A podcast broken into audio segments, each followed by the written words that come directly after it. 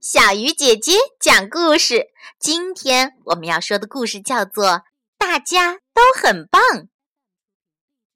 小象看到小鸟在天空中飞来飞去，羡慕极了。他想，小鸟飞得那么高，能看到宽宽的大河、绿绿的小草、美丽的鲜花，多好呀！小象决定也要像小鸟一样飞到天上去看一看。可是，怎么才能学会飞呢？小象发现，小鸟每次都是从高高的树上向下一跳就飞起来了。于是，它爬到小椅子上，张开胳膊准备练习飞翔。可是，小象刚离开椅子，就扑通一声摔在了地上，疼得它哎呦哎呦的叫个不停。小象想：“我一定要学会怎么飞。”他又试了好多次，还是不成功。小象觉得难过极了，哭了起来。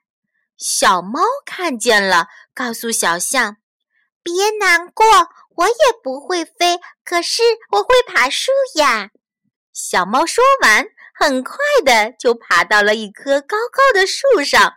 小象看了想。小猫可真棒呀！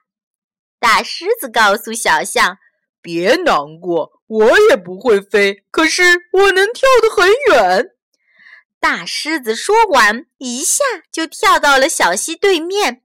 小象看了想：“大狮子可真棒啊！”小猴看到了，告诉小象：“别难过，我也不会飞，可是我会翻跟斗。”小猴说完。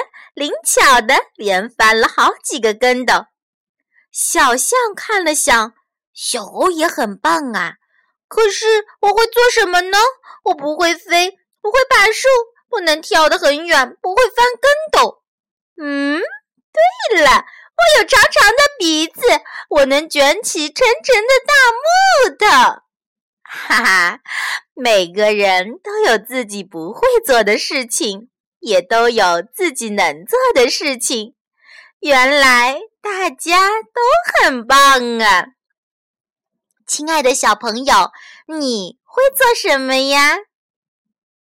好了，小鱼姐姐讲故事，今天就到这里了。小朋友，我们明天再见。